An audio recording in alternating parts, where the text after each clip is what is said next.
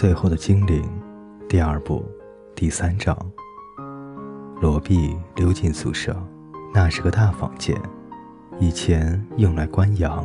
晨光从木板缝里透进来，房里没有窗子，一块旧羊皮充当大门，里面始终弥漫着霉味儿，没洗澡的体臭，还有羊的味道。其实其中羊骚味还算最好的。地上铺了一层薄薄的干草，就在熟睡的孩子和光秃秃的地面之间，灰尘在初升的旭日的阳光中飞舞。罗比找到自己睡觉的地方，就在艾欧密和北墙的墙面之间。木头的墙壁过分潮湿，也过分腐朽。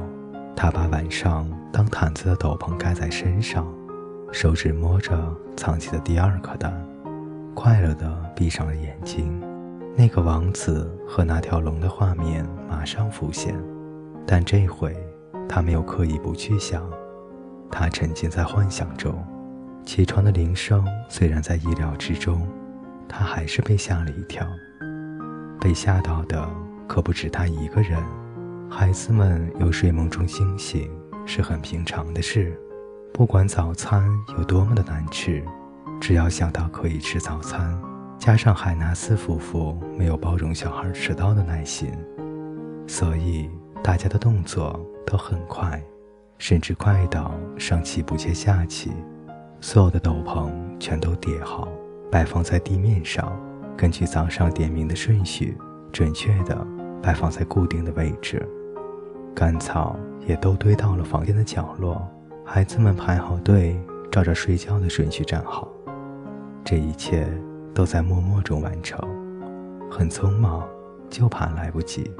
门口的羊皮掀到了一边，海纳斯夫妇走进了宿舍，最后才赶到的孩子冲到固定的位置，害怕中彼此撞成一团。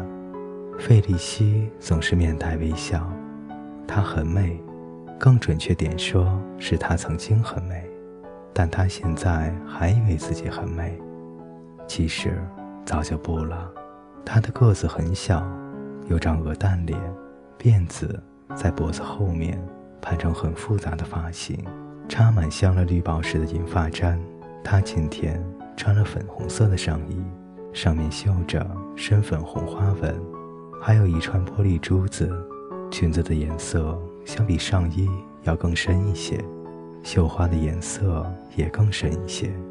脖子上有好大一圈蕾丝花边，像是一圈波浪，最后打了个大结。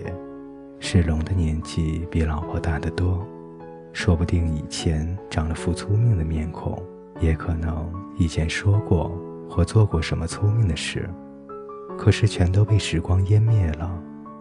费利说：“早安，亲爱的孩子们。”世龙则微微点了一下头。早安，费利西夫人，史隆老爷。孩子们齐声说。其中有个小孩正因为在咳嗽，没能把整句话说完。费利西狠狠地皱起了眉头。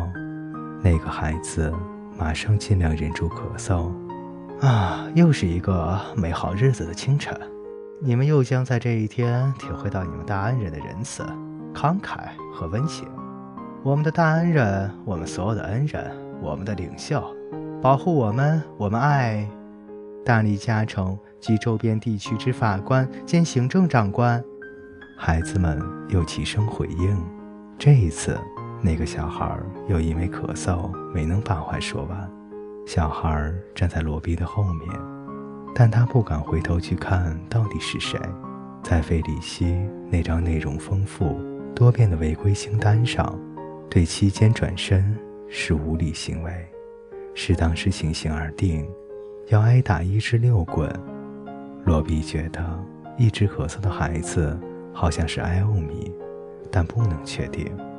我们都，费里希继续说道：“感恩。”孩子们把话接完，感谢我们尊敬的大利加城及周边地区之法官兼行政长官。我们深爱大利加，那是世上唯一值得生和死的地方，尤其是死。住在这里已经成为真正的考验。若想活下去，就必须日日增强运气和技巧。咳嗽的声音再次打断费里希。这回罗比确定了，这个孩子正是艾欧密。要是没有他们，你们会……费里希不高兴地继续说。罗比想起了爸爸妈妈，要不是那个大力加成及周边地区执法官兼行政长官，他的家人到现在还活着，他会睡在自己家里温暖的毛毯下，早上醒来有面包。牛奶和苹果，以及一点点的蜂蜜当早餐，有时甚至还有一些乳酪。到处流浪，生活绝望。大家齐声回答：“成为一些坏家长的孩子，过得快乐，肚子也饱饱。”罗比心想，自己一定会这样。还有艾欧密，还有所有父母死于苦难的孩子们。在这个大力加城及周边地区之法官兼行政长官到了这里，重新安排所有人的生活之前，在这样一个长满了果树、有养鸡场、葡萄园、草原上都是牛群和野花的地方，难得有人真正的挨饿。就算在大雨不停的年代，也就是到处是烂泥和黑暗时代，这里。也没有闹过饥荒，哪像现在，饥饿是每天的生活，是正常，是固定的状态。每年夏天，一车又一车的五谷蔬菜由乡间送到了大理家城，说不定他们在那里正在用这些食物来铺地呢，因为他们根本吃不了这么多，或是更糟糕的。费里希继续说。这个时候，所有的孩子都沉默了。成为自私父母的孩子，艾欧米的声音独自说道，但又被咳嗽吞没了最后几个字。罗比屏住了呼吸。现在轮到他一个人说了：“或自私的保护精灵。”他很快的接了话，希望今天这一切都会很快的告一个段落。而他失望了，今天会拖得很久，而且要讲究最小的细节。费里希走到他的面前，笑容变得温柔了。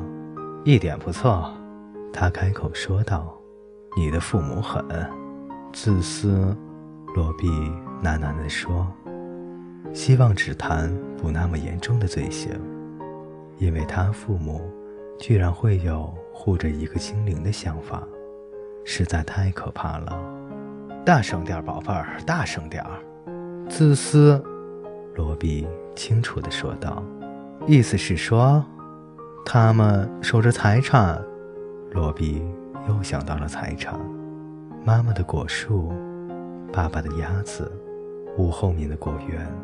爸妈天亮之前就开始工作，到了夜晚才停工。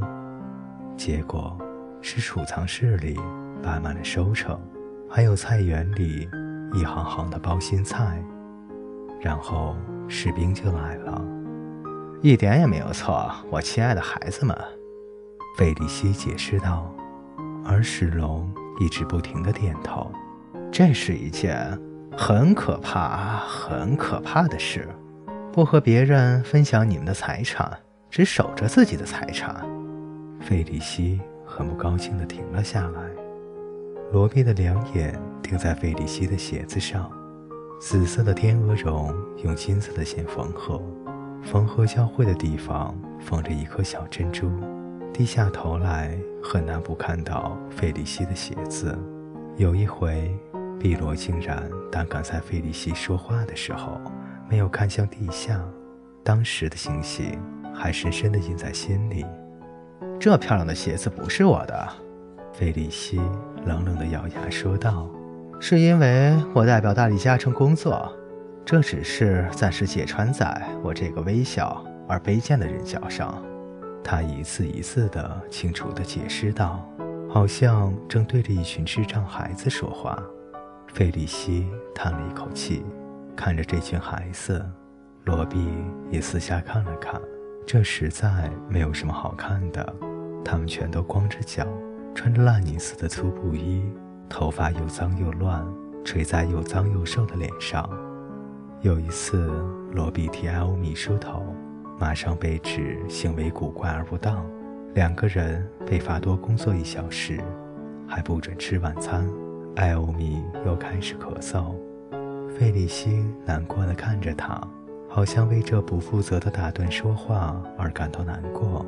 你今天打断了我好几次，艾欧米。他温柔地说着，走到了女孩面前。艾欧米想忍住咳嗽，却差点呛到。不准吃早餐。费利西失望地叹了口气说道。然后费利西转过身来，命令两个大一点的男孩，法可和福佩斯，可以分给每一个人一个苹果。和一小把玉米粒，艾欧米的那一份就由其他人分了。费利西又说：“等一下会陪孩子们到草原收割最后一批干草，捡些柴火。”艾欧米勉强等到海纳斯夫妇走了，泪水才夺眶而出。孩子们卷起到外面，排成整齐的一列，只有罗比留在原处。还有蹲在宿舍角落哭泣的艾欧米，罗比想到吞进肚里的那颗蛋。就这一天来说，他已经打败了饥饿。他看着艾欧米既小又绝望的脸，埋在两只小手里的身影。当其他人往外面走向阳光时，罗比还留在阴影里，从暗袋里把鸟蛋拿出来，剥掉外面的泥土。然后走到艾欧米的身边，把蛋塞进他手里。哭声不要马上停下来，他低声吩咐：“把蛋壳也吃掉，免得被别人发现。”罗比接着排进队伍里，等着分给他的苹果。他拿到一个皮皱皱、有点烂烂的小苹果，玉米粒也比平时少。